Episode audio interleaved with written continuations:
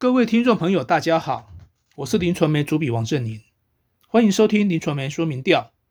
新竹县长杨文科年底任期届满，并将寻求连任。在林传媒公布最新的新竹县首长满意度暨网络政治板块调查结果显示，杨文科市政满意度为四十二点三八趴。交叉分析发现，年轻选民满意度最低，三十到三十九岁这个年龄层，甚至只有约两成。比较各区域，包括杨文科在二零一八年县长选举中得票率最高的几个县市，满意度都低于不满意度。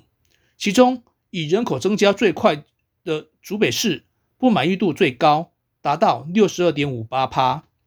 在可复选最多三项的条件下，选民最满意的施政项目前三名依序是经济就业、医疗环境以及治安。至于对未来最担心的，则是交通、教育以及防疫作为。在这个传统蓝大于绿的地区，国民党是以二十五点五七趴成为支持度最高的政党，民进党则是以十六点五四趴排名第二，其他依序为台湾民众党的六点六五趴、台湾激进一点四六趴和时代力量的一点零三趴。不过，也有近四成八的受访者。表示自己没有政党偏好，因此，即便杨文科的施政满意度不尽理想，但面对蓝大绿小的政治现实，底选举，民进党又和以往一样陷入自己推人还是策略结盟的天人交战。交叉分析显示，年纪越大，支持国民党的比例越高，民进党则呈相反走势，二十到二十九岁表示支持国民两党的比例。分别为十点四二趴和二十一点一七趴，但在六十岁以上的族群，则整个翻转为四十九点八九趴对上十点五六趴。如果就区域进行分析，民进党在人口占全县三分之一强的竹北市支持度最高，国民党在其他地区则维持一贯优势。二零一八年县长选举，杨文科在竹北就小输许新莹，因此。在地立委林维州就主动请缨，表态参选竹北市长，被视为替国民党稳住这个最大票仓，同时也为自己参选大新竹市长预先暖身。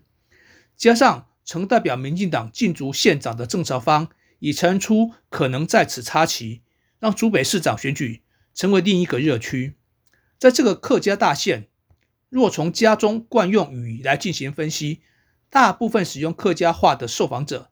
表示支持民进党的比例只有十二点五零趴，反观国民党则高达三十八点七八趴，成为地方挺蓝最铁的板块。新竹县长期以来都是国民党一党独大，在历次单一席次的选举中，只能用一片惨绿来形容民进党的处境。近年来，只有在二零一六年总统选举，因为沙卡都的关系。让拿下四十二点五二趴选票的蔡英文独占鳌头。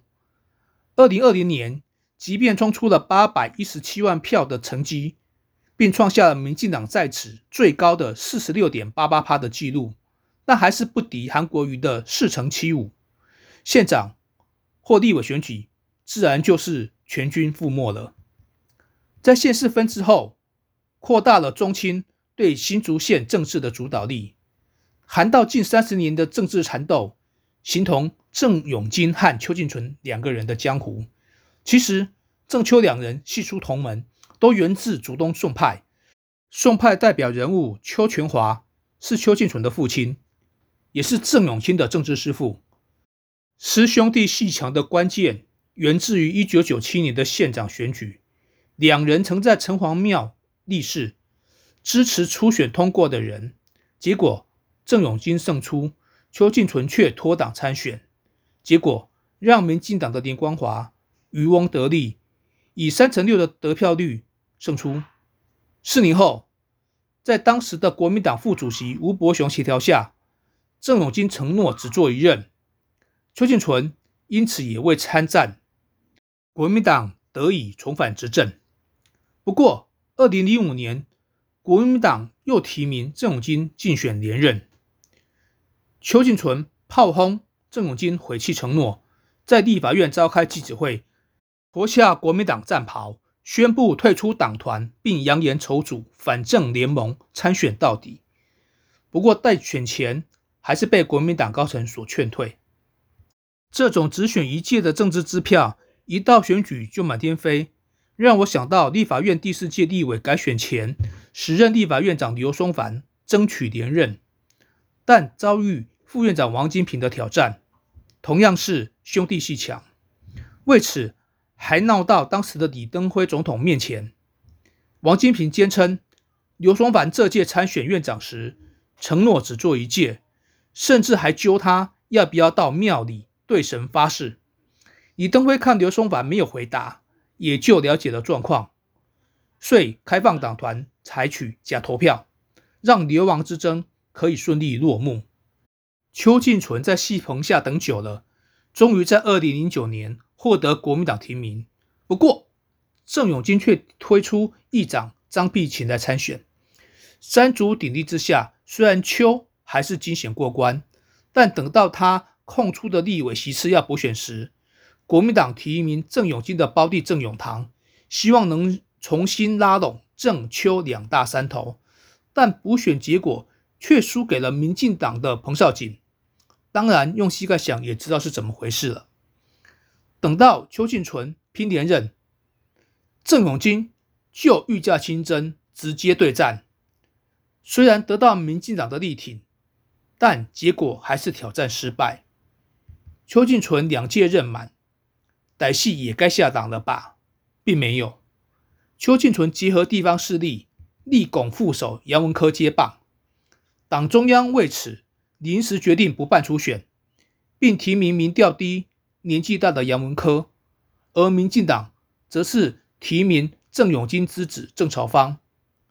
这场延长赛，郑家再尝败绩。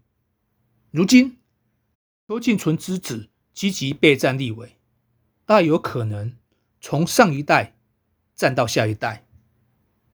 年底选战，国民党确定提名杨文科，宣告选举进入战斗位置。但民进党在新竹县市合并破局后，目前高层还是属于市长林志坚上阵，胜则四年后顺势问鼎大新竹市长，败则提前超兵。未来徐图再战，其他被点名的还包括在地经营多年、之前参选过县长的郑朝芳，以及二零二零年参选立委的民进党客家部的主任周江杰。此外，我党籍竹北市长何干民在两任届满后，也有意更上层楼。民进党会不会循过去郑永金模式？采取和在地实力派结盟的策略，还是不管今年选举，放眼未来大新竹，让自己人先上场暖身呢？让我们继续看下去。以上是今天的临床没说明调，谢谢收听。